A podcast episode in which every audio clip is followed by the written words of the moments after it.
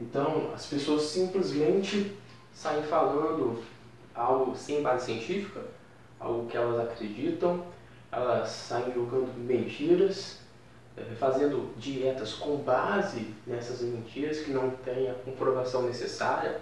Por exemplo, nós vemos várias dietas, isso nos últimos anos, que cresceram muito, que são baseadas em mito.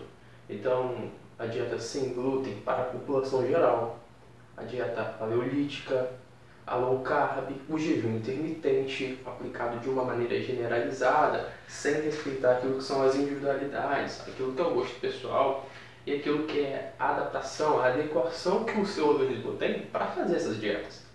Não adianta nada você fazer uma dieta que não foi feita para você.